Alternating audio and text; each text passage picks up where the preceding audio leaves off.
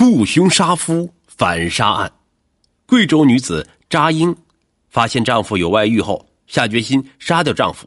二零零七年四月，扎英开始谋划拉拢丈夫的表弟，不仅花了重金，还和对方发生了关系。但最终结果却是扎英永远都无法想到的：杀手非但没按她的意图杀掉丈夫，反而将她杀死，并弃在山坡草丛中。二零零八年二月十二日，扎英的尸体被人发现。福建晋江警方经过一个月调查访问，揭开了这个妻子雇凶杀夫，反倒被杀抛尸野外的荒诞惨剧。案发，山坡草丛发现无名女尸。零八年二月十二日上午九时许，晋江市公安局幺幺零指挥中心接群众电话报警称，在晋江市内坑镇古山村附近的一处山坡上的草丛中发现一具女尸。接警后。该局内坑派出所和治安大队立即出警，对该案进行初查。经内坑派出所和治安大队调查后，发现受害者有他杀嫌疑，并于二月十六日将该案移交市刑侦大队办理。晋江市公安局迅速组成二零零八二幺二内坑故意杀人案侦破专案组。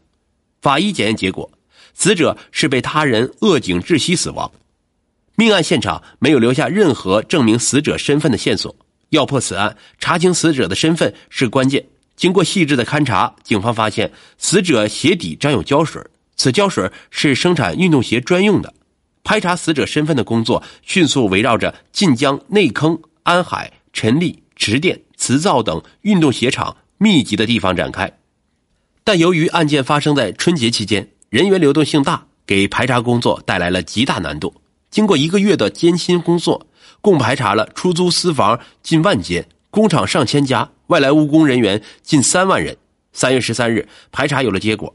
内坑一家鞋厂反映，该厂一名姓扎的女工，二月十一日出去后就不知去向了。听到这个消息，所有参战的民警都喜出望外，顾不上喘口气儿，又立即去寻找扎姓女工在晋江的亲属。经过死者弟弟辨认，无名女尸叫扎英，现年三十一岁，是贵州省安龙县人。凶手落网，死者丈夫表弟杀人弃尸。查明受害者身份后，刑警大队围绕着受害者扎英在被害之前的活动情况及其在晋江的关系人开展调查，同时对受害者扎英的所有银行账户交易情况进行查询。三月十四日，侦查员发现扎英工商银行卡账户于二零零八年二月十日十四时。在晋江市安海镇区工商银行 ATM 取款机被连续取款八次，共取走两万元现金，情况异常。扎英取款时，旁边站着一名年轻男子。侦查员查明，该男子名叫扎小福，二十二岁，是死者扎英丈夫的表弟。二零零八年三月十四日中午，刑警队侦查员到晋江市池店镇五潭村某鞋厂，将有重大嫌疑的扎小福传唤至大队进行询问。在侦查员对扎小福的询问中，扎小福拒不承认和其受害者扎英一同到安海取款的事实。警方认为扎小福是本案嫌疑人的嫌疑点上升了。与此同时，刑警队又将扎小福的食指指纹及 DNA 送到有关部门进行鉴定比对，证实案发现场提取的指纹及有关证物是扎小福所留。警方随后加大对犯罪嫌疑人扎小福的审讯力度，在事实和充分的证据面前。犯罪嫌疑人扎小福最终交代了其作案过程，真相大白，女子雇凶杀夫反搭上性命。据扎小福供述，二零零七年四月份以来，扎英与其丈夫感情不和，后来丈夫在外面又有了第三者，此后夫妻俩的关系越发紧张。之后，扎英有意接近扎小福，一来二往，两人关系已非一般。在扎英眼里，他和扎小福的关系已到了不分你我的地步。远远超过与扎小福他表哥扎英的丈夫间的关系，扎英心里一个阴谋诞生了，她想让扎小福杀掉丈夫，丈夫一死，她也解脱了，并且还能和扎小福在一起。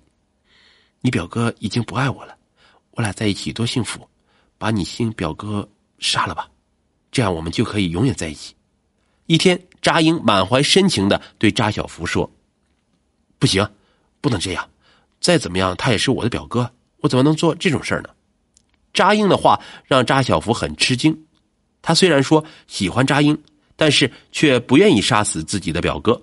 扎小福当场拒绝了扎英的要求。颇有心计的扎英对扎小福的反对并没有表现出不满，他很快就将话题转移开。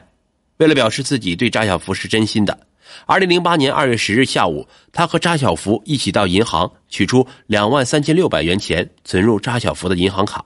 二月十一日十七时许，扎英邀请扎小福到晋江市内康镇古山村附近一处山坡上的草丛空地幽会。当两人见面时，扎英再次提出让扎小福帮忙把丈夫杀掉。又被拒绝了。如果你不帮忙杀掉你表哥，我就说你被你强奸了。扎英说：“你的户头里我刚存了两万多元钱进去，我就告发你说你抢劫强奸。”扎英再次威胁扎小福。面对扎英的苦苦相逼，扎小福产生了杀害扎英的念头，随即对扎英扼颈致其窒息死亡。该案犯罪嫌疑人扎小福被晋江市人民检察院以涉嫌故意杀人罪批准逮捕。